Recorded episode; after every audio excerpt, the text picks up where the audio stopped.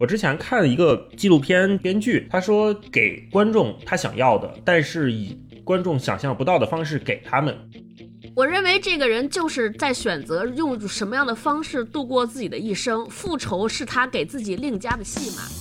有些人是因为爱而不能死，有些人是靠恨而苟活着。如果你用个人的复仇的方式去替代，相当于报私仇，那么其实就像是代替木匠去砍木头，没有不伤手的。有些事情对就是对，错就是错。处理伤痛可能就是两种方式，一个叫做原谅，一个叫做遗忘。因为现在有两种说法，一种是说你要向前看，时间会抹平一切；那还有一种说法，就觉得说你如果不好好处理好过去，你就没法面对未来。所以你要重视过去那些事情。所以我不知道你们俩怎么看。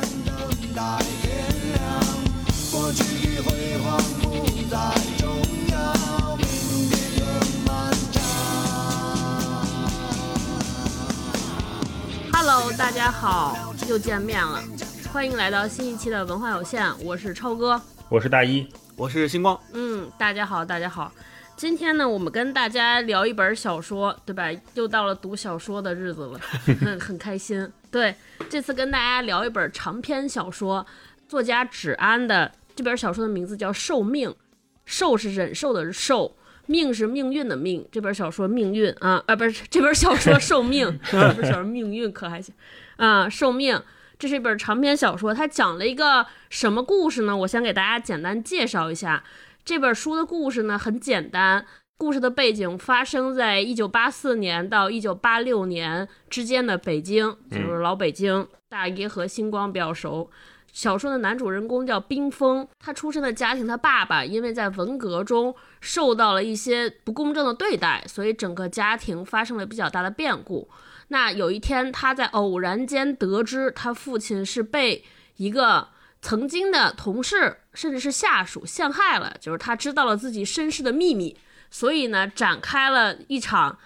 类似于复仇的行动，故事就从这儿展开。嗯，让大老师给大家介绍介绍，这个芷安老师是一位何方神圣？对，芷安这个是他的笔名啊，就是停止的止，安呢就是那个尼姑庵寺庙的那个庵。嗯，他原名叫做王进文，那他就是个北京人，所以你看他写的小说基本都是在北京发生的。然后大家更为熟知他的身份，其实算是作家、媒体人或者这种研究者。他研究的是周作人和张爱玲比较多，然后也写过周作人传，去做一些考据方面的研究。那值得一提的是，芷安老师他曾经毕业于北京医学院，就是现在的北京大学医学部。嗯，当年就是一个口腔系的学生。嗯，所以你看他在写这个受命的过程当中，里面的男主角冰峰，他也是一个口腔医生，口腔医生，一个牙医。就是一般大家看。长篇小说的作品里面，如果这个主人公是有一个是一个我们看起来有点冷门或者是很有专业性的职业的话，那通常是这个作家之前就是干这个的。因为这个东西，如果是你从一个外行的角度去硬学，或者说是现查资料现写，就很容易出很多纰漏，很容易闹很多笑话。所以你看，一旦这个芷安老师写的这个主人公是一个牙医，很有可能他之前就是牙医。他是七七年考入了北京医学院口腔系，对，那七七年就是文革结束嘛，啊，然后八二年毕业，所以八二年毕业之后，他写的是八四到八六年的北京，所以正好是他刚毕业之后对世界最敏锐的那段时间的记忆。嗯，注意，他不是那会儿写的啊，他是这两年写的。对，所以基本上是这么一个情况啊，不知道星光有没有什么补充的？呃，芷安老师他是北京人嘛，所以我们可以看到，在他的这本小说里面也写到了很多关于北京的景物的描写和一年四季里面各种花花草草的描写。另外，芷安老师这本小说，他非常好的写出了北京。八十年代那个时候的景物和人文的情况，他是怎么写的呢？据说他写的时候是专门去查了很多当年的报纸和当年的图书资料，就是八十年代的那些报纸和杂志是描写北京哪块有哪个店，哪块是卖什么的，哪个街面长什么样，以及哪些古老的城墙在哪些位置，这些都是他经过这种类似于考据式的研究才写出来的，放在了他的小说里。所以这个小说读起来也是非常有真实性的。嗯，另外就是他特别有名的书，就刚才大一老师也介绍过了，就是《周作人传》，还有包括蒋张文字、张爱玲的生平与创作，这些都是他之前写过的一些书，还有包括《惜别》，也是他的一本散文集。嗯、大家也可以感兴趣的也可以去读一读。另外，芷安老师还参加过综艺节目。他参加过黄磊跟何炅做的那个《向往的生活》那个节目，跟史航老师一起。这应该是他离大众最近的一次了。对如果你去网上搜的话，会有一些比较搞笑的片段，比如史航老师说，呃，芷安老师其实是一个特别毒舌的人，然后举了几个例子，说他怎么样毒舌。那段我看了片段，特别有意思，大家可以通过这个综艺也可以了解一下芷安老师。对。那我们接着往下聊啊，说回这本小说，它的名字叫《寿命》。我刚才也给前面讲了，它其实这个名字是来自于庄子的文章，庄子的人间世》。因为芷安老师本身也是研究老子和庄子方面的专家，所以他这个名字也取自于这儿，取自于庄子《人间世》里边那句话，叫“今五朝受命而西引兵，我其内热语”。翻译成白话就是讲了一个人接受了使命之后，内心特别焦灼。啊，他在在受这种煎熬。嗯，豆瓣上大家对这个小说的评价还挺两极的，比如以贾行家老师啊，很多就是作家为为首的这些专业人士，对于这本小说给予了很高的评价。嗯，但是我们普通人呢，很多普通读者呢，又觉得这本小说写的比较平淡。不同人眼中有不同的哈姆雷特，就大家读到的都是不同版本的故事，有不同的理解。这真的是哈姆雷特。对，所以所以我想听听你们俩是怎么理解，因为有人把它解读为说它是一个现代伍子胥的故事，或者是现代哈姆雷特的故事，还有人觉得它其实是在讲历史。或者是在讲一个老北京回忆的故事，我想听听你们俩各自的读出来的版本是什么啊？我想其实想简单先补充一下，可能没有还没有读过呃这本书的读者，刚才听超哥介绍说现代伍子胥什么的，这个名字也许大家不太熟悉。我想简单的先说一下，他这本书里面贯穿整本小说，他对照的其实就是伍子胥的故事。那伍子胥的故事到底是一个啥？我觉得如果大家不了解这个，可能读这个小说的时候，或者还没读这个小说，光听咱们仨在这聊。可能不太了解。那其实伍子胥是春秋战国时期的一个大夫，在《史记》里面专门有一章是写他的传记的，就叫《伍子胥列传》，是司马迁写的嘛，是《史记》卷六十六，《伍子胥列传》第六。然后他是呃吴国的大夫和军事家，他的本名叫伍员，就是员外的员。然后他字是子胥，所以现在大家都叫他伍子胥。大家可能更熟悉他的是，他当吴国大夫的时候，正好在晚年有那个勾践灭吴这段故事，跟他的生平是重合的。就他劝吴王夫差说：“你不能放过勾践。”吴王夫差没有听他的，还是放过了勾践，没有把他杀掉，没有灭国，就是还养着他。然后越王勾践就在这段时间里面去卧薪尝胆嘛。后来终于又发愤图强，又重新打败了吴王夫差，相当于复仇了。在这个过程当中，当时伍子胥给夫差提建议说让他杀了勾践的时候。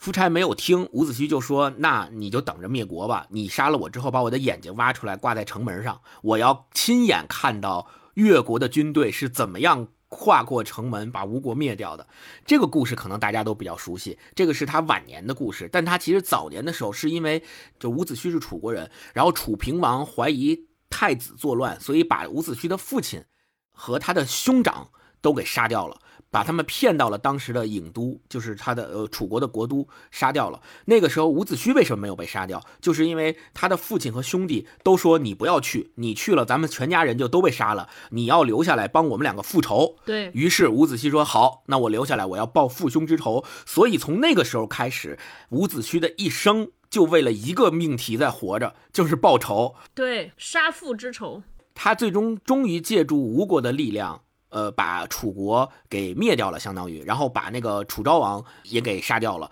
当时楚平王是杀了他父亲和兄长的人，那个时候他带吴国灭楚国之后，楚平王已经死了，所以他没办法，他就把楚平王的墓找出来，然后把他的尸体挖出来，鞭尸三百，报父兄之仇。这件事儿也是被很多后世的人所诟病的一件事儿，就是有多大多大仇多大恨，人都死了，你还把人尸体挖出来鞭尸三百，很多人都觉得他太怨毒了，为了复仇心切，不顾人伦，不顾天理，这个是他的一个受人。争议的小污点吧。嗯整个这个这篇小说的故事都是跟伍子胥的故事有前后对照的，总是会提到伍子胥。所以大家如果了解这段故事之后，也就知大概知道说，哦，原来小说里面写的这个人物是一个什么样的故事。嗯，大老师呢？你读出了一个什么版本？也是伍子胥吗？我顺着星光这个说，因为我之前这个历史学的非常差劲，我对这个伍子胥的故事基本是不了解，所以我在看他这本书讲伍子胥的部分的时候，我就自动跳过了，而且他引用好多史记嘛，都是文言文。啊，我个人是非常不喜欢这种，我不管叫春秋笔法，还是说这种对仗式的写作，我觉得是一种偷懒儿或者是背靠大树的做法，就是你。立一个非常硬的内核在你的作品里面，这个内核不是你立的，是史记立的，或者说是这个什么这些历史故事已经前人几百年立好的，然后在它的边上你重新起一条线去讲这一切的故事，这个故事我就觉得它不成立，我很难看出作家本人的这个能力。嗯嗯，明白。呃，我觉得有可能大家对这个作品的理解不同是不同层次是有道理的。比如说，因为我没有读过伍子胥，所以我就无法把伍子胥、什么哈姆雷特跟冰封的故事嫁接在一起去共情。嗯然后我也难以想象那种感觉，但是很有可能，比如说熟读这段历史的人会觉得这一段嫁接非常妙。那如果是就是朋友们、听众们有不同的建议和意见，也可以跟我们说说。如果说你是一个熟悉伍子胥故事的人，你读到这块儿的时候，你是什么感觉啊？你是觉得哎，这个连接很很关键，非常的精巧，还是说你可能跟我一样觉得哎，如果写一个故事，你写一个复仇的故事也好，写一个爱情的故事也好，那能不能用你自己的那个内核把这整个大树立起来？因为我觉得，如果开头它只作为一个引子的话，这件事情呢，我还能够接受。就是说啊，我我我对照前文，我我曾经印象中有伍子胥，可是他的整个故事里面一直穿插着他对伍子胥对整个那段历史的回望、对照、对比，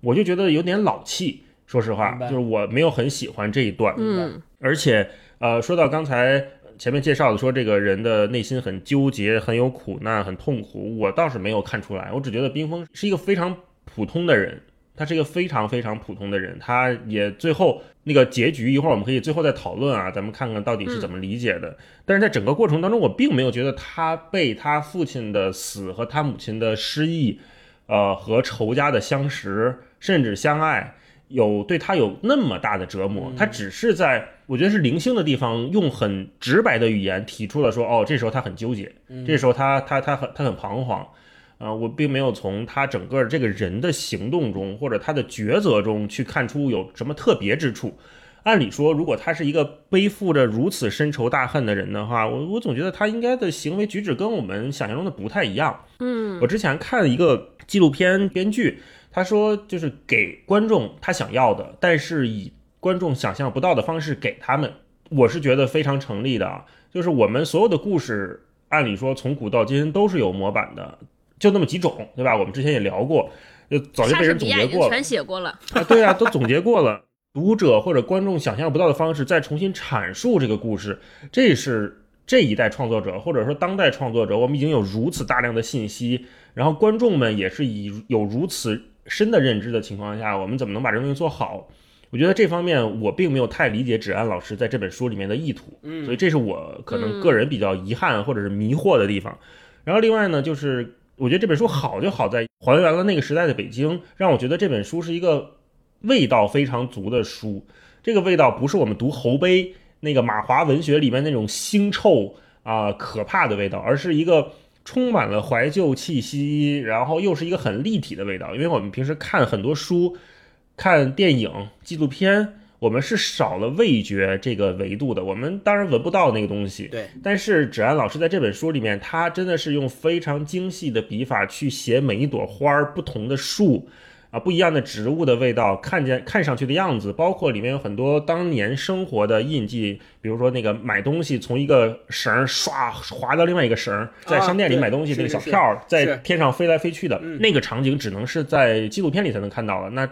他写出来了之后，我们可能有一种更立体的认知。然后什么公园啦、什么胡同啦这些，我看的时候有时候我觉得，哎，好像在跟随他在北京的这种老巷弄里面穿梭，这个感觉还不错。整个就是这一套感觉吧。然后看的时候，我也会频繁的想到就《血色浪漫》，啊，因为里面有几个人物是我觉得很像什么周小白啊，很像钟跃民那样的爱情的纠结，包括他们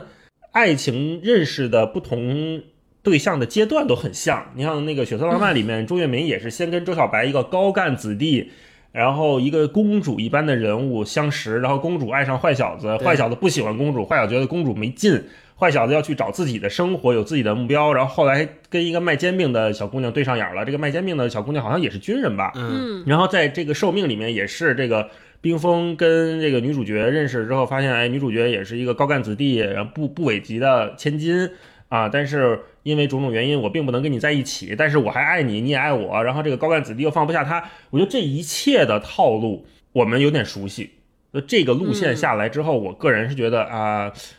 没有通过我意外的方式给到我啊。整体反正这个书给我的感觉就是。有我喜欢的，也有我不太理解的啊！我不知道你们什么感觉。所以我总结一下，大老师就是你看起来还是一个复仇的故事，但是又没有那么来劲，没有超出意外的复仇的故事，是不是？对，是的。哦，对，这个书里还解决了我一个迷思，就是我们一直觉得现在就说八零年代或九零年代是那个时候的黄金年代嘛，那个时候人都向往诗歌、谈论文学。后来我一直在迷思的就是说，真的会有那么多人，中国有那么上亿人。有有那么多人都在讨论这些高屋建瓴的东西吗？固然比例可能比我们现在大，因为那会儿的人没有那么多可干的事儿。嗯，但是这些记录其实是被这些作家记录下来的。作家在写的是他过去的生活，他过去是那一小撮儿。对，作家圈子在讨论的文学，在我要编一个什么诗句去演伍子胥。我突然明白了，说这个是芷安过去的生活，不是所有中国人过去大部分年轻人的生活。嗯啊，他只是记录他那个圈子，但是因为这些记录流传到了现在，我们会以为说那个时代的所有年轻人都在干这个，其实不是的，肯定不是的，想想都不可能，对吧？这解又解决了我一个迷思，对。啊，来，星光，你读到的是什么版本？因为我其实跟大一老师我们在读的时候，咱们仨就有过交流嘛，就是说这个书到底是想写了个啥，就觉得他写伍子胥这个对照有点出戏，感觉好像不是衔接的那么紧密，不知道他为什么非得要把伍子胥这个东西反复拿出来在这说。我的理解是，整个读完以后，我觉得他如果，假如咱们做一个假设，把伍子胥这部分完全刨掉，或者说只作为最开始的一个引子，中间我们都不提伍子胥这一段了，就讲他是怎么样复仇的。我觉得整个小说的整体性和他的力量会弱。呃，换句话说，其实也是我想探讨的。这个小说它讲的是一个为父报仇的故事。这个他的父亲是怎么死的呢？是被他的同事，也就是小说里边的那个部长。写了这个匿名的举报信，相当于，然后在那个特殊的年代被迫害，没有办法自杀死去的，所以他把他父亲的死的责任归结给那个部长，于是他想向那个部长去复仇，说我的父亲被你迫害死了，我也要让你偿命，是这样的一个故事。但是其实如果我们现在想站在现在我们去读这个故事的时候，我们很难有共情。这个共情就是我们不知道为什么那个时候。谁写了一个举报信，举报另一个人，那个人就会被迫害，然后受不了这个迫害，就会要自杀到这个地步。其次，也不知道这个人死了之后，我要为他复仇，我甚至要去杀掉另外一个人。就我们现在的人是很难去为这件事情共情的。所以，我觉得芷安老师他是为了给这个故事增加共情的基础和力量，才把伍子胥的那个故事写进来，就是告诉我们。中国其实从古至今都有一个所谓的文化传统，就是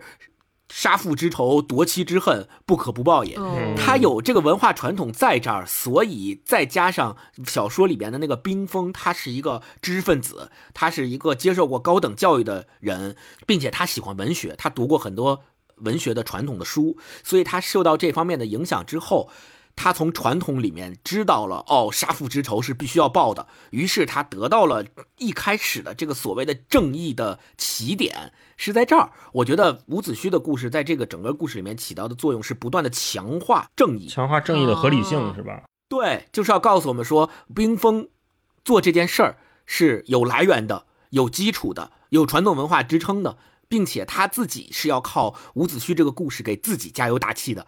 你想，他每次去想起伍子胥这个事儿的时候，他其实都是在纠结的过程当中，他在想我到底还要不要去做报仇这件事儿。然后伍子胥的故事就浮现在他的脑海里，说你看伍子胥就是这么干的，他经历了这么多挫折，他都一心想报仇。楚平王都死了，他都要把人挖出来编三百下我这才哪到哪儿啊？我这才算啥呀？我这都只是想想，我都没有付出过行动，不行，我还得继续干。所以我觉得伍子胥这个故事既是给咱们作为读者一个共情的基础，另外一个也是给小说里面的这个冰封主人公一个复仇的基础。就他不断的去想这个故事，他就知道伍子胥能做到，我也能做到。嗯，我不能跟伍子胥共情，我完全不同不能共情，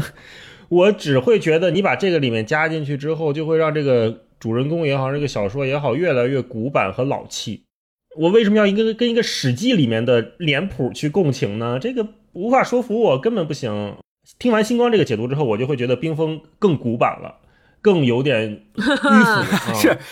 对。其实恰恰我读这个小说的时候，像大一老师说的那感觉是一样的。就是我总结四个字，就是如果说褒义的词，就是古意盎然。嗯哦。就是他确实很有古意，我也读出来的，就是他可能刻意的，就是想往古了写，并且冰封这个人所塑造的角色就是一个古板，就是一个不谙世事，一个不愿意去前进，而只愿意停留在自己的世界里，停留在当下的这么一个人，或者说这种停留在当下都不是褒义，是贬义，就是他身边的人都在寻求进步。都在想着变着法儿的去深圳啊，出国呀，然后去考研究生啊，都是想变着法儿的进步。只有他一个人是愿意留在原地的。为什么？因为他被复仇这件事牵绊住，甚至还是往回走。对，是往过去看。超哥呢？我读这本小说，就是我读到的，其实是一个现代版《堂吉诃德》的故事。在我看来，是一个人个人在和时间对抗，他对抗的敌人是时间，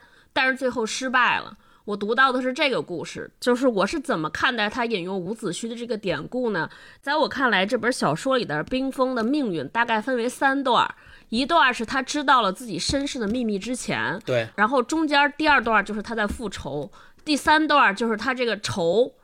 就是有了结果，他这个复仇这件事情有了胜负的关系之后，后边那段人生，这第三段。那在第一段和第三段，我觉得他的人生基本上就是被时间抹杀了。就是打开开开篇，我不知道你们俩有没有注意到，就是小说的第一章上来，其实没有第一人称的，就他这个视角很像是上帝视角，就一个人每天在医院两点一线。然后他其实是在时间的时间的裹挟当中，嗯，这么往前走的，就是被吞噬在时间的长河当中的。但是第二段，当他知道他要复仇之后，他可能觉得自己的生命才有了意义和价值。嗯，但这个意义和价值，在我看来是他自己赋予自己的。用我话来说，他给自己编了一个故事，就是小说里边他怎么意识到自己身世的秘密呢？就是他妈在自己得这个阿尔兹海默症。病重之前，给他说一段他爸的故事，然后呢，他又看到他爸的遗书，觉得在《史记》里边，他爸在某一句话底下用用指甲印儿画了一道，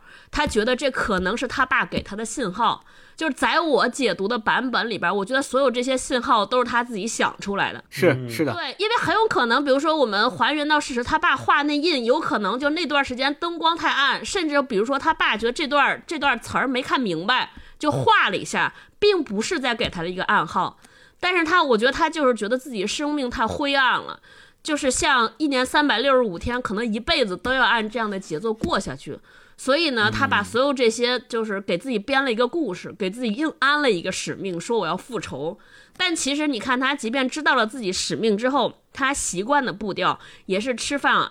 谈恋爱、看书。就就每天还是很日常，只是当他觉得日常的过不下去的时候，想着说哦，我要复仇，然后就是靠伍子胥的那段故事来给自己打气，说我的人生是不一样的，我的人生不是这样被时间裹挟和流逝的。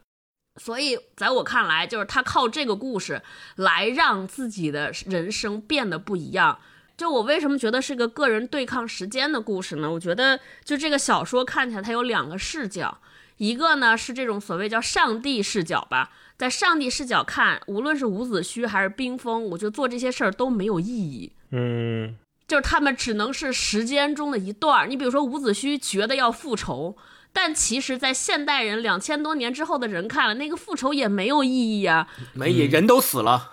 对，那个复仇就是春秋战国，一个国家战败一个国家，可能没有伍子胥，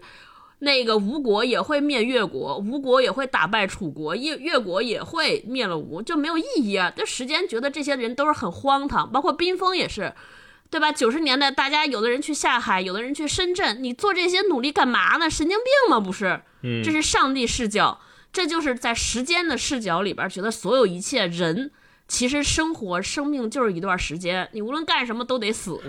站在然后另一个视角就是冰封的视角，包括这些夜生的视角，就是所有主人公的视角，他们总希望说，我要让自己的时间和别人过得不一样。我的这段生命总得有点价值，我总得干点什么。可能在冰封看来，他认为如果我给我爸报了仇，那我爸的一生也不是无所谓的人生，我自己的人生也不是没有用处的一生，所以他就硬给自己上价值。这当然最后这个价值也没有实现，所以我看到的是一个个人，就还是个挺丧的故事，个人企图和时间战斗，最后被时间打败了。在所有人看起来，觉得他这一生就是特别荒唐和可笑。嗯，其实超哥刚刚说到复仇这个事儿，我让我想起来，在古今中外的文学作品里面，有很多关于复仇这个主题的描写，包括咱们刚刚提到的伍子胥的故事，提到的哈姆雷特，还有基督山恩仇记，这些实际上它都包含复仇这个元素。还有金庸的所有小说。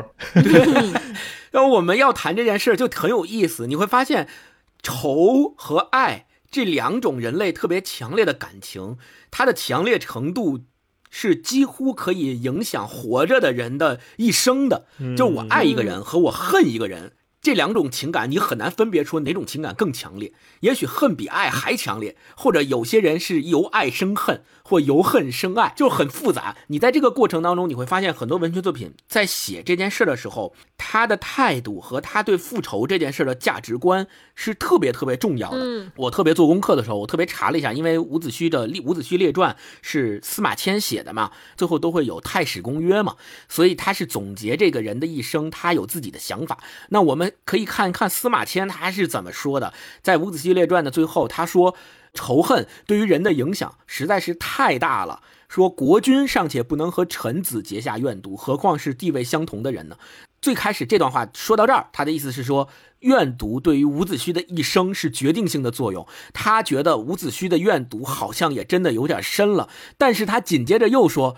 能够放弃小义气，洗雪大耻辱，使名声流传后世，这个事儿他又觉得是一件值得点赞的事儿。当伍子胥在长江边困顿窘迫的时候，在道路上乞讨糊口的时候，心中难道会忘掉对郢都、对楚王的仇恨吗？他说不会。他说：“所以说，克制忍耐，成就功名，不是抱负远大的壮士，又有谁能做到呢？”嗯，所以就他又在后面又变成了对伍子胥这个行为的一种颂扬。所以我的感觉是说。站在司马迁的角度，他可能还不能完全摆脱说杀父之仇不共戴天的这个宿命论或者这个传统文化的影响，他不可能在他的太史公约里说：“哎，伍子胥，你就是被你的怨毒所影响了一生的人。”就他很很难说出这样的话。但是我觉得咱们现代人说，尤其是芷安老师写的这本书，你看咱们三个人读完之后，尤其是超哥刚刚讲的，他觉得冰封这个角色就是被时间耽误了，就是被他自己一心复仇的这个观念。不不不不。不，就我认为他根本不是一个复仇的故事。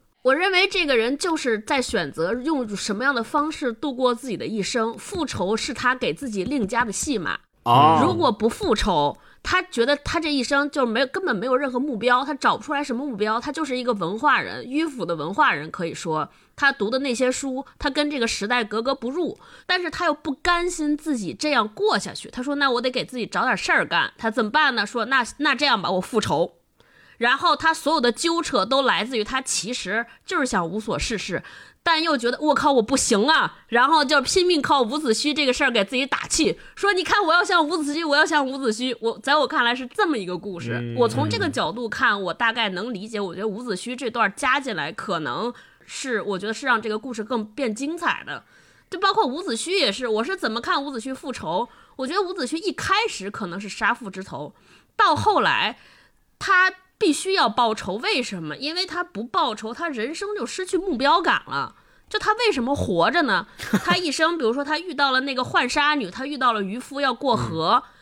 对吧？这些人出于好意把他运过去，但是呢，他他小心谨慎，他伤害了这些人，以至于这些人为了他复仇这个目标死了。他可能有一天也想通了，说我靠，我复这仇有什么意义呢？已经过去，但是又说我操不行，已经那么多人因为我复仇这个事儿被裹挟了死了，我的人生已经走成这样，啊不能让人家我已经没有白死退路了，我不得不复仇。对，嗯，所所以大家看伍子胥的人生其实分为两段，复仇之后，他其实也失去目标感了，对吧？他失去目标感之后，他做的事情就是劝劝吴王说你要杀了勾践，不然勾践也得像我一样弄死你。他其实是在用自己的例子感召他，就是他前的前面的一生是在复仇，第二个人生的后半段就是劝别人说你不要给他复仇的机会。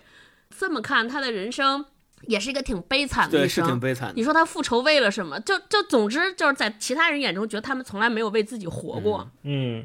说到这个悲惨的人生，我刚才听你们俩说，我想到一个，我想到一句话，就觉得有些人是因为爱而不能死，有些人是靠恨而苟活着。对，对，你看，因为爱而不能死，就我们看到很多现实生活里面的例子，就比如说嗯。这个人已经他没有抢救的希望，或者是没有医疗价值了，这个词当然很残酷哈，没有治疗价值了，但是还是因为我们对他的爱，对这个人的舍不得，而让他遭受更多的痛苦而不能离开。嗯哼，对啊，那有些人是靠恨而苟活着，就是像冰封这样的人，像超哥刚才分析的这些，我觉得有打动我，有说服到我。就是有些人他需要一个人生宏大的意义，这个意义他对，很难从自己的生命中去迸发一个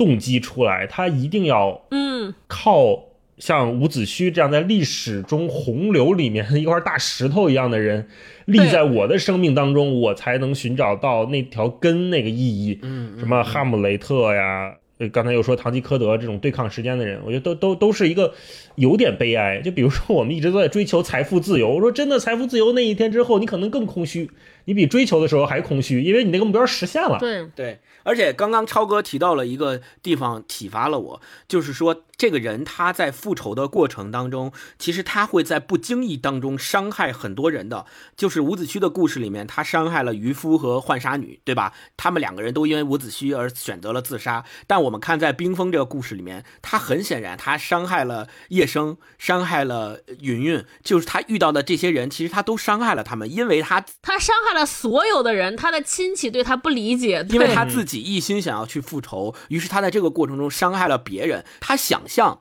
中把别人对他的伤害作为复仇的起点，但在复仇的过程当中，他无疑伤害了周围的所有人。你看叶生最后的结局多惨啊！就是本来两个人如果在一起，应该是一个还算圆满的爱情故事，但是就因为他要一心复仇，于是一手把这件事给破坏了，导致最终两个人分隔很远，一生当中都为这个事儿所牵绊，人生中留下了阴影。我觉得这个就特别的惨啊、因为他要复仇这件事儿嗯对，嗯，这其实就是个人生目标的故事。可能在我们这些人的目标看起来，认为他把复仇这件事儿定为目标，或者说你非要干件大事儿，才能变成不一样的人、有意义的人。这个事儿作为整个生命的价值，我们觉得很不可思议，很不能理解，对吧？何必呢？你吃吃喝喝，吃点好的不也可以吗？你是大夫，你治病救人也是价值，对吧？但是冰封不这么想，那可能站在冰封的角度，他就觉得就是云云、叶生所有这些人都属于向时间妥协，被时间的这个洪流、被时代这个洪流往前，卷。对，他觉得这些人的人生平庸了。碌碌无为了，哈，对，庸俗了。我觉得这个还挺有意思的，就是不同的视角怎么来理解人生这个事儿啊，在我看来，这本身是一个冰封自我实现的预言的故事。就他最开始，他越想复仇，他就越会给复仇叠加很多正义的因素，于是他就越觉得复仇这件事儿是他应该做的，他应该为此而抛弃一切。不惜一切代价去完成复仇这件事儿，所以他就总是强化自己的这个观念，最终就真的实现了这个预言。嗯，对，嗯不然他他没事儿干啊，那我们再往下聊，刚才大老师也说，就这里边整个这个书里边，因为芷安老师是北京人，而且他整个的故事发生在一九八四到一九八六年这个特在大家记忆中中国人国民记忆中的黄金年代。那这里边在这个黄有很多黄金年代对于北京的描写，所以我特别好奇，我们接下来应该进入这个分享环节。我们这次分享有点不一样。就是我给他们俩做了一道命题作文，就是我想看看这两个北京人，嗯，对于哪些北京的描写是觉得特别感动你们，或者你们觉得这才是最正宗的北京。那比如说给我们这些外地人，从来没来过北京的人，你们说，你你们俩选一段，说就这个，你们读完这这一段，这就是我们印象中最正宗的北京。大一先来，我先来。哎，他这书里面呢有很多段都是。带着路线的，就我感觉是芷安老师今天我从哪到哪走了一圈啊，我回忆一下，然后把这个动线给你记下来。其中有一段是 这冰封就是跟叶生在约会的时候，他说因为现在和叶生在一起，才开始对这座城市发生兴趣。至于叶生，不知道也感兴趣，还是只为了有机会和他一起打发时间，但他总是毫不懈怠，而且乖乖听从他安排，即使去的地方毫无意思，也不首先表示出来。然后他们说去哪儿了呢？他们尽量寻觅这座城市里那些有意思的地方，譬如景山前街到景山东街一带，很有情致又不吵闹。大概旧日街道最好的景象也莫过于此了。还有从西直门走到高岭桥，路两边都是庄稼地，城里居然有这样充满野趣的地方。只是时逢深秋，不无荒芜之感。嗯，一路走到大柳树，路边的名渠又脏又臭，所以不免令人败兴。动物园后面的五塔寺特别幽静，建筑不算巍峨，却很精巧。来到此地，仿佛置身于现实世界之外。遇见一位游客，热心提示他们，宝座北壁向外鼓闪了，还有个小塔的塔刹塌了，都是唐山大地震时损坏的。还去了北海天坛。叶生对鸟类很感兴趣，不过北京的公园里除了麻雀，也见不着别的鸟。两人都很留意北京的两种建筑，一是有些年代的墙。一是西洋式或中西合璧式的房屋，在老墙下面缓缓走过，很有一种历史的沧桑感。特别是离冰封家不远的南仓门和海运仓两处老粮仓的高墙，裸露的大块砖墙略显风化，但很整齐，依旧坚实。还有朝阳门北小街南口路西九爷府的院墙，张自忠路三号院段祺瑞执政的院墙，西长安街新华门对面的花墙。东郊民巷路北两堵杨氏的墙，以及五四大街路北红楼南面和东面的院墙啊，后面还有好长。嗯嗯，就是你看他不管写路线，他还观察很多墙，这就是我觉得很符合北京美好的比较宏大的样子。我说的那个宏大，不是天安门、故宫那种宏大，而是说你真的能能从墙壁的变换、墙壁的斑驳，能看出这座城市曾经经历过的一切的故事。有什么人住在这儿？他砌了什么样的墙？有什么人又搬走了？这个墙剥落了。有什么样的外来的人入侵进来了之后，他又建起了什么样的墙？那最后这一切组成了我们现在这个北京复杂和我觉得还还挺有深度的样子。对我们平时看北京的时候，总是会看一些文化符号嘛。刚才我前面说的那些都算文化符号，但是真正不同的墙，我是从头一次在芷安老师的书里面才去认真想这个问题。嗯，以前没想过，觉得现在的墙还能有那些吗？可能，如果说我们以二零二一年或者二零二二年的这个心态去看这个北京城的话，可能也能找到一些蛛丝马迹。这是我分享的一段，我不知道跟星光撞题了没有啊？有点撞，我本来也想分享墙那一段。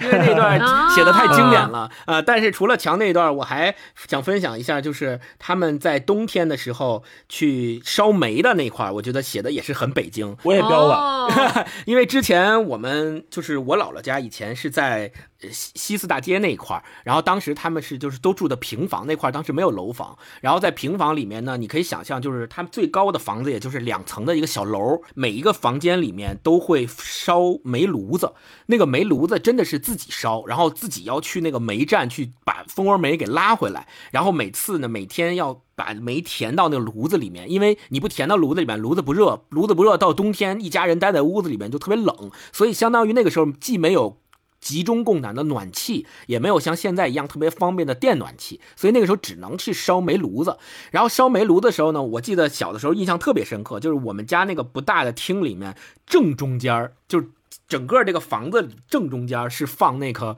煤炉子的地方，然后煤炉子。呃，出来它有那个烟囱嘛，它要把那个烟往房子外面倒，所以它每年的快到冬天的时候是要把那个烟囱整个都给拆下来，然后清理清洗完了再把它装上，以待到冬天的时候用。所以每年都会重复这个步骤，而且每到晚上的时候。蜂窝煤快烧没了，它这个温度就会慢慢慢慢降下来。半夜起来上厕所的时候，看里边那煤炉子没有煤了，还会要拿一块新的蜂窝煤添进去，让那个火继续烧旺，然后温度才会继续上来。就这个记忆里面跟我形成了非常强烈的映照。然后我来分享这一段，就是讲他说过了几天，叶生来电话说，我还能再去你家玩吗？星期天他早早来了，杨树的秃枝上落满了乌鸦，还在嘎嘎叫呢。冰峰听见门洞里停放自行车的声音，撩开窗帘透过外面窗台上码的两摞蜂窝煤的间隙，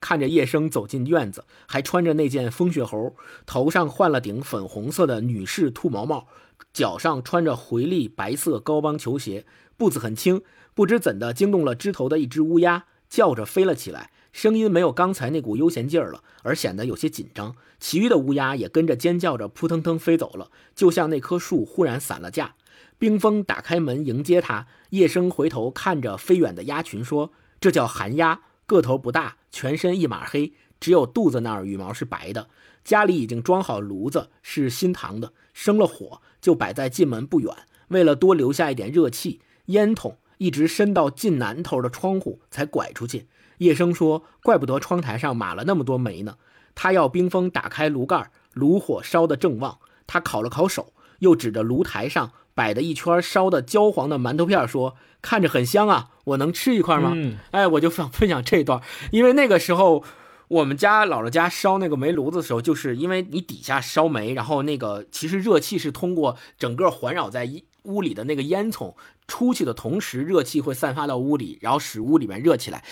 然后那个热又不能被浪费嘛，所以它那个煤炉子上同时也会以起到烧水然后烤东西的作用，所以经常我们家那个煤炉子上面会放一个烧水壶，然后那个水壶里边的水是总是被烧着的，就是永远有开水。同时不烧开水的时候，到吃饭点会烧一些主食，比如说烤白薯，它会放在那个煤炉子上面去烤，就烤熟了之后就可以拿起来吃。引起了我的一个小时候的非常深刻的记忆。嘿，你还有这段经历，这个我都不知道，这都是我听我妈讲她小时候给班里生炉子的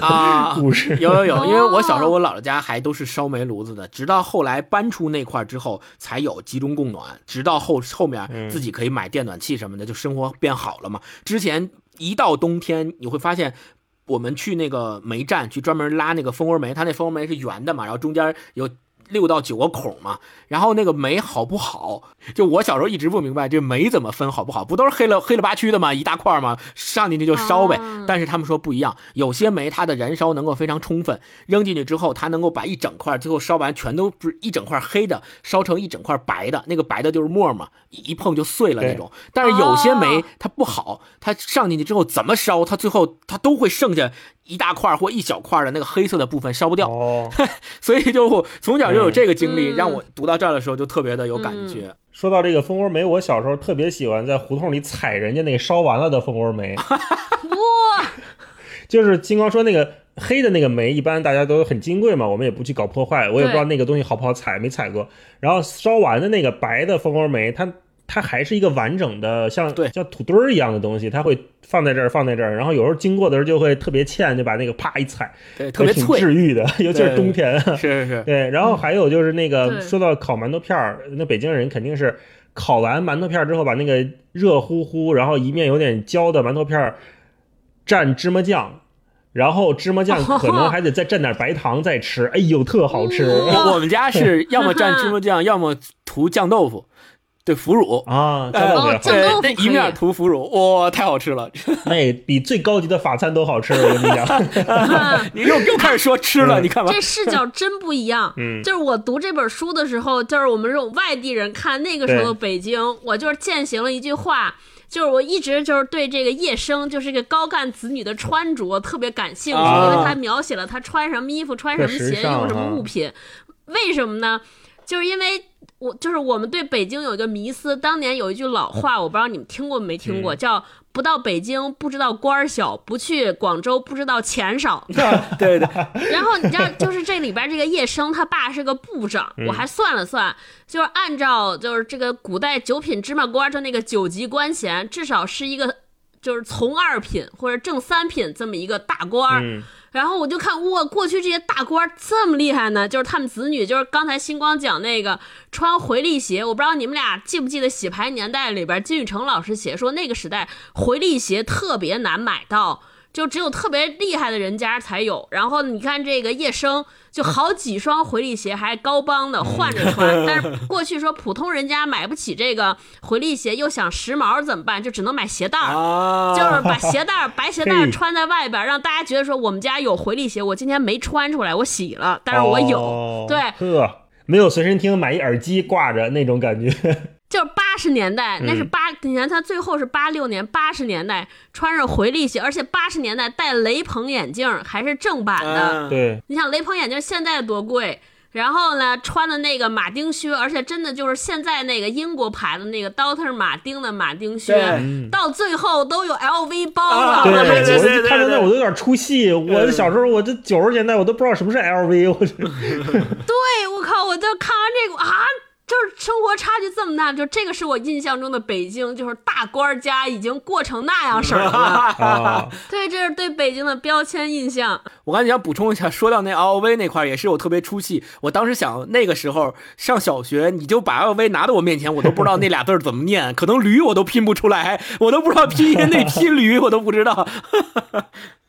人家都不新鲜了那会儿。嗯，我看这个书的时候，我觉得就是寿命给了我一种就是跟北京重新连接的一种方式。包括像我跟星光这种从小在北京长大的小孩儿，已经忽略了或者丧失了很久的东西，一个是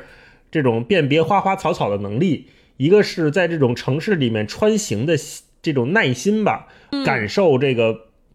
城市带给我们不同冲击上的这种细节，什么墙面啊、花草的变化呀、植物的变化。就是我们以前提到北京的时候，总是跟一些特别巨大的东西联系到一起，包括我们自己也是，对。比如说出租车师傅连接的就是中南海，那隔壁老太太可能连接的就是商务部，然后每个人身边都有不止一个高干子弟，而且每一个男孩儿都打过大张伟，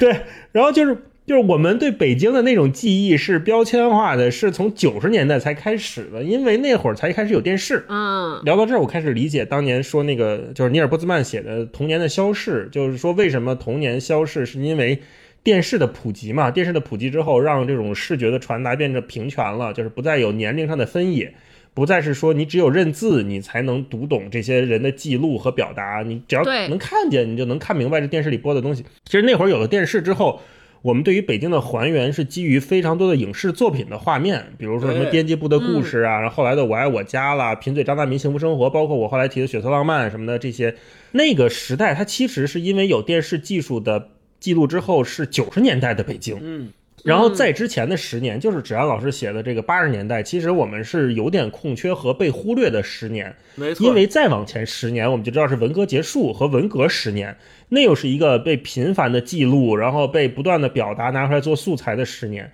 真正的八十年代那十年是看上去没那么动荡，但是其实人们的生活还是在发生很多的新的变化。就我们从这本书里面能看到，对没错，这个记录，我觉得是这本书给我一个非常美妙的感觉。就我有时候看着，我觉得好像是在跟着他走，跟着他到了那个场景里面，甚至能闻到香气。对这个书特别给我印象深刻的是，我特别关注他的写的那个年份是八四年到八六年这段期间嘛。那个时候我还没出生，我读的时候我就特别关注说，哦，在我出生的前两年、前三年、前四年的这个过程当中发生了什么，才有了九十年代的那些事儿。然后包括你看他这书里面写，那个时候 BP 机都还是刚刚出现，他们成立公司专门去做 BP 机这个生意。你很难想象说为什么那个时候青年人，尤其是像冰峰他们这个岁数的人，他们的业余生活，他们怎么样去度过他们工作之外的那些生活，怎么样去过的？我我很难想象。通过这本书，我才意识到说，哦，原来他们是这么过的。而且你想，现在咱们出门都有滴滴打车，又快。你在车上对吧？还能休息，也省得你去挤地铁了。但是你想那个时候看这个书，他们每个人每天回家的时候都是要转车的，就是多少多少路转多少多少路，还要走路走到哪个公交站，甚至于像高干子弟还得骑自行车。对，当当时我就想说，哇，他们那个时候的人怎么就不觉得说坐车这件事儿是一件特别麻烦、特别不舒服的事儿啊？咱们为什么现在就因为上班不累？对，所以我就是 从这个里边让我有了这种反差感之后，我的好奇心得到了满足。从芷安老师这本书里，对我是当一个社科文献看的这书，寻找北京对纪录片儿。哎，那我们接着往下聊。刚才大老师也说，这个书里边有好多城墙、花花草草细节的描写，确实是我我自己感知，好像就是芷安老师好像对花这个事情特别钟情，包括那个部长家还专门养了一顿花儿。就是养有一花圃、花房。对他女儿说说这个，你来我们家，我爸如果对你有觉得你可以，对你有肯定，会带你去看花房，这是一个特别高规格的待遇。就我不知道你们俩有什么对于这里边花花草草的描写印象特别深的段落吗？有，我就觉得他特别懂，他真的好懂啊，因为他说的这些植物我是完全不了解，但是他能把这个植物的。来龙去脉，而且还有一些我们现在叫花语，是吧？这个这个花代表什么？这个花代表什么？它还能写的还挺像模像样的。对。我补充一段，就是为什么这本书里边写的这些花花草草写的这么的好，细节引人入胜，是因为在写作这本书的过程当中，芷安老师他为写花花草草专门去写了一年的北京植物日记。哦，小说里面他描写过的这些植物的变化，比如冬天的时候这些植物是什么样子的，什么颜色，然后春天的时候这些花儿又是什么颜色，什么样子，像什么，就他写了一年的这个北京植物日记，所以最终。放在小说里才变成了现在这个模样，怪不得。那顺着这个，我分享一段啊。他说，应该是这个冰峰和叶生在约会的时候，不远处有一株玉兰树，长了不少白色的骨朵，旁边一丛迎春倒是黄澄澄的开成一片，还有几棵丁香，芽苞已经长成小小的绿叶。叶生说，玉兰真是太有存在感的花了，像一场早恋，第一个告诉你春天来了，教你什么是爱情。等大家都开花了，它就消失了。嗯，迎春身条姿态都妩媚，也是女相。相比之下，那些草本的小花儿都是小孩儿，小小的花骨朵没有性别感。可迎春始终不是主角，是跟着起哄的，像婚礼上的女宾，又像那么一类女中学生，看似和男生打得火热，但是男生的记忆里没有她。丁香永远是先闻着味儿，再看着花儿。我们院里有一棵丁香，我老是忘了它在哪儿。走到半路，突然被花香熏着了。原来在那儿呢，真是奇遇。它那么香，外表端庄，像个高级的荡妇。但是到了夏天，它就消失了。你又忘了它在哪儿了。嗯，丁香不开花，只有绿叶的时候，实在太普通了。叶生像是在自言自语，又像是特地讲给冰封听的。啊，这一段我看着，我觉得，哎，写的是挺对的。因为有些花，我们确实是先闻着味儿，再看见花儿，然后。好像花谢了之后，这个植物就在这儿消失了。明年它还还会还会出现，啊，有些花就是像玉玉兰花，存在感真的是特别强，一开就一大孤独，呃，你躲都躲不开那样的。嗯，星光有没有？呃，那我就来分享这个吧。就是刚刚前面咱们也说到了，部长家里面专门有花房嘛，然后部长的一大爱好就是侍弄他的那些花儿。我独自走过你身旁啊。对，花房姑娘，花房姑娘。第一次叶生带着她回到他们家的时候，就受到了高规格待遇。呃，带着冰峰和叶生去他的花房里看他侍弄那些花儿，相当于是对冰峰的第一次认可吧。他是这么写的：他说，祝部长边用一个装有细眼喷头的长嘴壶浇花，边对冰峰说：“米兰、茉莉、杜鹃、栀子花、茶花这些南方的花，对北方的土质温度不大适应，冬进春来的时候要特别留意。”往往过得了冬，但过了花期，骨朵掉了，甚至枯死了。时不时要朝着花隔空喷水，制造一个潮湿温热的环境。过去没有南方的土，有人出主意，在花盆里放个锈铁钉子，后来我托人从南方运来一些土，全换过了。浇花的水也要养，自来水不能直接浇花。他指着墙角的几个大瓶子说：“这儿有的是清水，有的是肥水，有的是杀虫的。”然后又说：“这是宝珠茉莉，你闻闻，多香啊！这是四季海棠，顶着满头满脸的花儿。这花儿越晒越好，水要见干见湿，干一点叶梢马上焦了，湿了呢又有可能烂根。一般说来不用怎么上肥，阳光顶要紧，等到天暖和了，可以搬到院子里。”但又怕下大雨打坏了叶子，就后面他就给他讲了一大堆关于怎么养花的这个事儿。第一，我是觉得没有亲自养过这些花的人是绝对写不出来这些东西的，真的都是经验之谈。所以可见，芷言老师要么就是真的从植物日记里面得到了这些怎么看这些植物、养这些植物的心得，要么就是他自己也真的对这个养花很有体会，他自己也真的养过花。这是第一感受。第二感受是，你想那个场景，一个老干部。一边弄的这些花花草草，一边跟身边的两个年轻人在介绍他养花这些而且是个正三品大员哦，省部级干部，特别高。对这个场景就让我想到了说，明面上看似是给你传授养花的这些技巧和经验体会，实际上是为了教你一些什么东西，你自己得去品。他为什么愿意给你讲？为什么愿意跟你说这么多？就是得品。我读这本小说的时候，有一点特别奇妙的感受。就他有好多生活细节的描写，你就想他是一个部长，他有两重身份，一个呢是当年按他按冰封的理解是迫害过他爸，就是他是怎么迫害冰封的父亲呢？就是把他吃饭啊或者日常生活中的一些所谓叫反动言论记在小本上，然后向组织揭发，还干了好多我们现在看起来特别恶劣的事情，对吧？冰封的父亲病重的时候来北京想要求医，最后这个部长可能在冰封理解里就是部长下令说不要管他，这是阶级敌人。最后冰封的爸爸得不到救治，在困厄之中就自杀了。你就觉得一方面在道义上这是个坏人，在我们理解对吧？对，能对人做这种事情打小报告，而且还是用不道德的方式打小报告。而另外呢，他他讲起养花儿，他讲起养草的时候，你又觉得这是个可爱的人。然后包括缤纷本本身也是，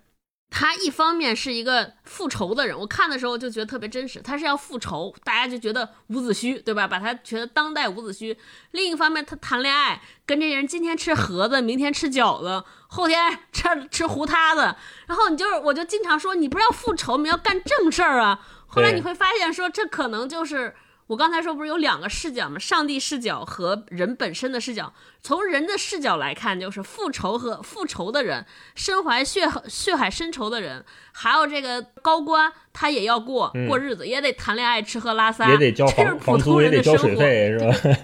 对对对，就是觉得特别特别奇妙。我是觉得他跟叶生和云云谈恋爱那两段描写和过程都。感觉让你能感觉到生活的美好，包括云云老师去他们家给他做饭啊，照顾他的起居生活呀，也让你能感觉到特别的幸福，并且冰封他自己也从这里面感觉到了幸福。包括叶生那么喜欢他，总是愿意想跟他在一起，约他出来玩什么的，在这个过程当中是很快乐，是很幸福的。这个就跟冰封一直以来想要复仇的这件事儿形成了非常鲜明的对比，让你知道被仇恨遮蔽了的人，他是对这些快乐幸福的事情是一个。拒绝是多么的不在乎，并且两相对比之下，你会知道复仇这件事儿对他心理的扭曲和心理的影响是如此的大，导致他甚至于愿意放弃明明很快乐、很幸福的生活，不去追求，而一门心思去想复仇。对我觉得这个是一个比较强烈的对比。嗯，对，刚才听娜说，我突然觉得是哲安老师这个几个人的名字写的也挺好的。你看，冰封就是一个刚才说深仇大恨，把自己冰封在一个仇恨的过去的这么一个人嘛。那叶生，你看是叶生，叶子的叶，生发的生。那叶生其实还不是花开，它是一切刚刚开始，就是冬天结束，叶子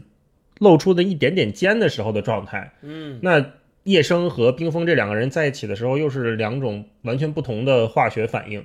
当然，看到这儿的时候，我又觉得，芷安老师是不是有点担心读者过于会像我一样看不明白，所以把这一切都写的写在明面上了啊？但想到了这个，我觉得，哎，名字也挺妙的。但是我总觉得他能写的更更有意思啊。第二，然后第二个女朋友叫云云，就是云像跟云云众生一样，每天担心的事情就是啊看电视剧、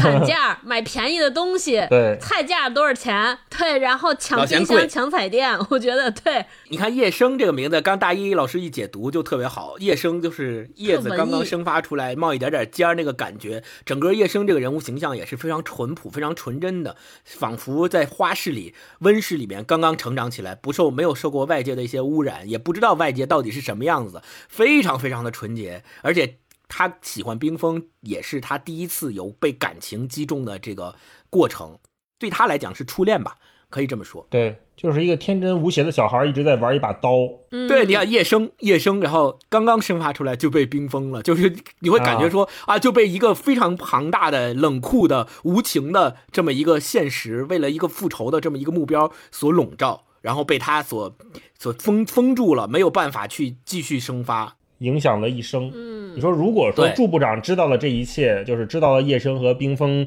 他们两个这一切，包括叶生后来被影响，就写到二零二零年的叶生，你说冰封是不是对整个祝部长造成了一个比杀死他还严重的伤害？就这个复仇，他是在一个下意识的 过程当中已经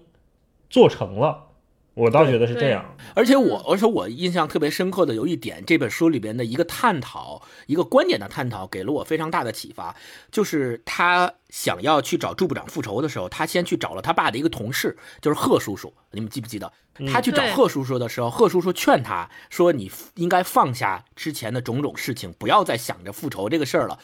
贺叔叔的劝解方式很有意思，他既没有说“哎呀，这个事儿都是这个身不由己”，那个年代大家谁谁谁不是这样呢？他没有这么劝他，他劝他的是说，就是现在你看是祝部长陷害了你父亲，祝部长是施害者，你父亲是被害者，但你要想到这个只是时间前后的问题，也许时间在前后一转换，你父亲就成了施害者，祝部长就成了被害者。在那个年代、那个情况环境底下，没有谁是真正无辜的。这个是贺叔叔劝他的一个观点。我从来没有想过说，哦，原来施害者和受害者之间还可以有这样的转换，并且确实如那个贺叔叔所说，那十年里面，谁不是互相之间看对方提防、警惕的这种心态下过活呢？今天你举报了我，明天也许我就举报你，或者说今天你先一步举报了我，如果你不先一步举报我，明天可能我就会举报你。都大家都是处于这样的环境中，谁也不能说谁是完全无辜的。跟黑暗森林似的，是吧？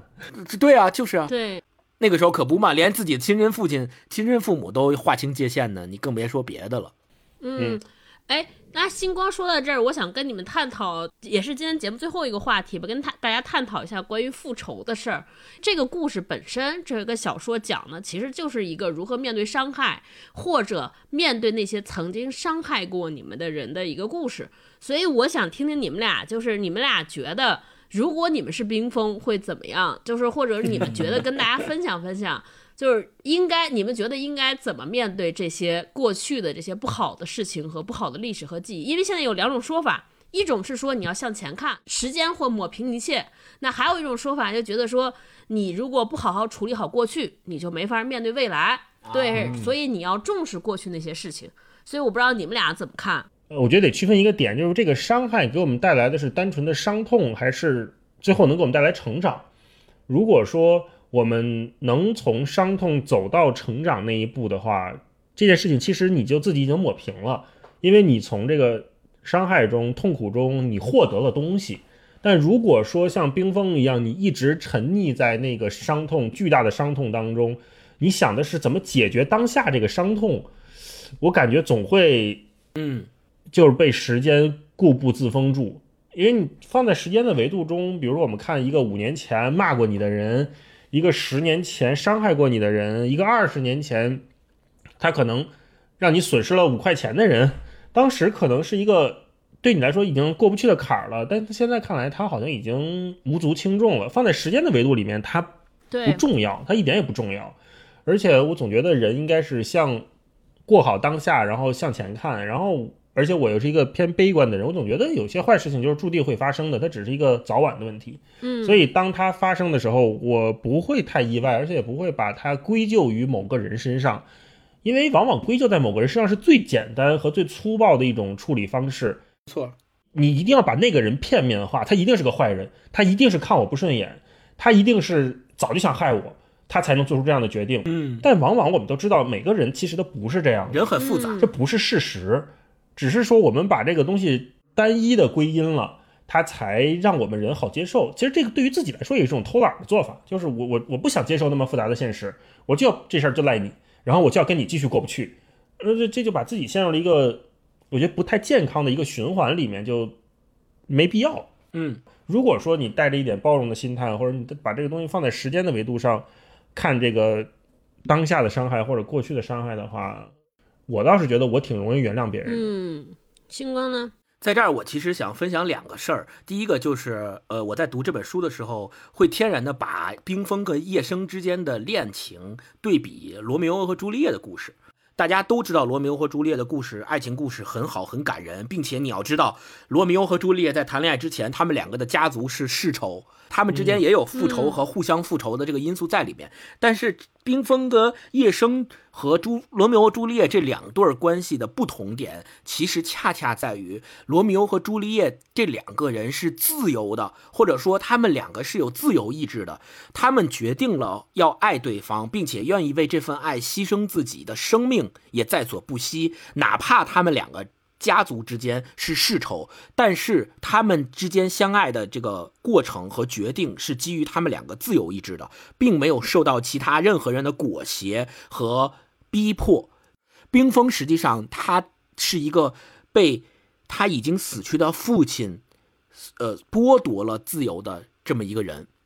他没有办法自由的去选择自己的所爱，就是叶生或者是云云。他也没有办法去自由的选择自己的前途，去考研究生，去出国，去深圳，去下海都不行，因为复仇这件事儿把他牵绊住了。这个我觉得是造成他跟叶生之间悲剧的源头。罗密欧和朱丽叶也是个悲剧，但是你要知道，他们两个最终牺牲之后，两个家族因为这两个年轻人的牺牲而就是仇恨被消解了。嗯这个才是最有最有意思的一点。呃，寿命这个故事里面，我们可以谈谈这个结局，挺有意思的。就是冰封拿着刀进去要杀这个祝部长，但是这个结局就戛然而止了，既没有说他杀没杀，也没有说祝部长是怎么死的，也没有说经过这晚之后，叶生跟冰封又各自经历了什么故事。只是画面一转，十几年以后，经由冰封的弟弟说出来说，我哥现在在哪哪哪过着怎么怎么样的生活，叶生在哪哪哪过着怎么样，传闻他们两个人之间发生了什么故事，都是这样叙述的。那我那我自己读这个过程的结果就是，他拿着刀进去了，然后一他发现出乎意料的是，叶生竟然也在陪着他父亲。那个时候他父亲已经去世了，就因为已经心肌心肌衰竭去世了。他最终还是没有完成拿刀亲手把祝部长杀死的这个复仇的目标。但是在那个场景下，他们两个没有办法，只能互相坦白。就是他跟叶生说了：“你父亲就是我迫害我父亲的凶手。我这些年来一直都是为了呃完成复仇这个目标。我接近你，我接受你对我的爱，也是为了复仇。其实是我利用了你。”然后叶生因此而备受打击，于是，在第二天一门心思就想出国。这个是我对这个结局的理解。哎，我跟你的理解不一样。我看到这个第一结局就是冰封把朱部长杀死了，然后叶生知道了这一切，但是叶生万念俱灰，觉得我生命中最重要的两个男人瞬间都崩塌了，都消失了，所以才对叶生造成了那么大的伤害。而且中间有一段就是朱部长去世之后很快下葬，你记不记得？嗯就是什么仪式好像都没有太搞，然后很快下葬，然后很快入土。我觉得这一切就是因为说叶生知道这个我父亲的死亡是冰封造成的，哦不管是冰封是拿刀捅死他的，还是说以一种什么方式，比如说我我吓唬你，或者说我跟你说狠话啊、因为本身就很脆弱了嘛，或者说我我拿一个枕头把你闷死或者怎么样，这种我觉得就是冰封干的。但是叶生最终以自己最后对他的爱保全了他，哦，然后这一切就就这么结束了。不然你没法解释那个很快下葬那一段。我我觉得就是、哦，哦哎，他那还真不一样，我跟你们俩的版本也不一样。来说说，哎，我是你们俩的综合。第一，我认为叶生特别早就知道冰封是谁，甚至我觉得祝部长也知道了冰封的身份。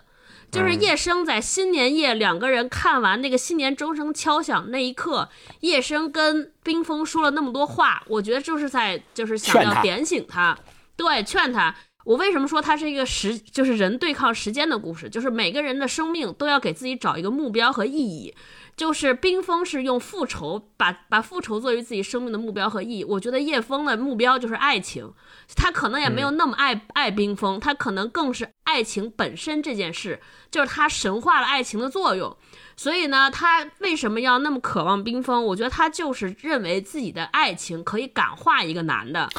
可以改变一个男的。所以他才跟他说了那么多话，他也没出国，他就希望说我要用爱情伟大的力量改变一个男人，就是改融化他的仇恨。我觉得，因为她是个文艺女青年，我觉得文艺女青年看了那么多著作，可能内心中是受到这样情感，就是有一个这样的信念的感召。结果她在呃这个他爸去世的那一夜，发现冰封还是拿着刀子去找了他的父亲，还在复仇。所以我觉得他就是万念俱灰，就是支撑他理想的东西崩塌了。就是说，你看，爱情原来也没有用。嗯，这个人还是恨我。我对这个男的做出了这么多事情，我甚至愿意为他跟他结婚，就是还没有改变他，他还是恨。就是他认为恨会大于爱，于是呢，他就万念俱灰了。我也觉得祝部长应该就是心梗死的，就是心梗死的。他也没杀成，但是叶生肯定是看见他的刀了。所以叶生最后不是出国之后，为什么？匆忙处理这一切呢？我觉得就是所有人都不想面对他爸爸死亡这件事情，因为他他哥和他嫂子要忙事忙事业，叶生呢是被爱情这个事情打击了，所以要匆匆忙忙结束这一天。然后他为什么变成了那个所谓叫 Virgin Professor，就是说他也不招收，他出去当教授不招收男学生，不跟男同事说话。不跟任何男人接触，我觉得就是他就是恨死了对爱情这个事情，他可能甚至对男的男的都失望了，因为叶生这个事儿，他觉得爱情什么没没用，什么也改变不了啊，这是我的理解。所以这个开放式结局，我觉得芷安老师在后面的这个安排还是挺巧妙的，并且你看我跟大一老师的这个理解不一样，最终这个开放式结局的结果。似乎都能解释我们两个之间不理解的不一样。你看，我说其实他不是杀死了朱部长，然后大野老师觉得，呃，就是他导致了朱部长的死。OK，不管是怎么样，到最后你会发现，冰封的结局是他考上研究生之后也远赴国外，现在也变成了一个孤家寡人。即使他后来也结了婚，跟另外一个女人结了婚，生了女儿，但是也是孤家寡人，自己一个人在德国的一个偏僻的破败的小城市里面，每天从日复一日的上班，然后也不管自己的前妻。不管自己的女儿跟其他自己的这个妹妹弟弟都没有任何联系，就自己一个人生活在世界的这个角落里，所以你看，这个就证明了一件事儿，就不管是他导致了祝部长的直接死亡，还是他他没有动手，都认为是祝部长的死造成了他人生中最大的复仇的这个目标的失去，就是他再也没有这个目标了，于是他这个人就颓了，他这个人就无所谓了。我我活着也好，我死了也好，我这一辈子就这样了，可以了，无所谓了。嗯，对，就反正不管是我完成了，还是因为我没有完成，但总之目标已经没有了，导致我的人生失去，从此失去了希望，失去了目的。所以我觉得这个开放式结局还是蛮有意思的。那还是那个问大一那个问题，但你怎么看待仇恨？就是或者是如何？你觉得应该用什么态度面对伤害过你的人？星光？在老子里面，老子说，一门心思想要去复仇的人，如果你用个人的复仇的方式去替代，相当于报私仇，那么其实就像是代替木匠去砍木头，没有不伤手的。即使你自己在这个过程当中没有受到伤害，你也一定会伤害其他人。就像冰封伤害了叶生，伤害了云云，伤害了一切跟他有关的人。第二，就是通过时间拉长时间维度去看这些事儿都不算事儿。第三，如果你实在实在。没有办法消解你心中的那一份仇恨和对那个人对你的伤害的这种不公平的感觉。这个世界上，我还是相信善有善报，恶有恶报这件事情的。就哪怕你看不到，我觉得你也应该相信这件事是存在的，可能会对你，嗯，宽慰自己会有比较大的帮助。超哥呢？超哥会怎么看这个问题？就是我觉得我们要记住那些伤害自己的事情，我觉得这个事情不能忘，包括冰封提及的这些过去会对他父亲甚至家庭产生非常重大影响的事件，我觉得这些事情是无法随时间抹去的。有些事情对就是对，错就是错。就是即便他在当下有多么就是可让人接受或者可理解的、可被解读的理由，但是我觉得他做那件事情就是错的，且这个错事以及就是因为这个错事带给人的伤痛，我觉得是值得被记住的。因为这这些事情要提醒人们，它有两重意义，一个是要提醒人们说我不能再给其他人造成类似的伤痛，我觉得它的重要意义。第二件事情是让时间这件事情有标尺和标志，就我觉得是不然的话，这个时间如果一切都可以拉长尺度看问题，我觉得那就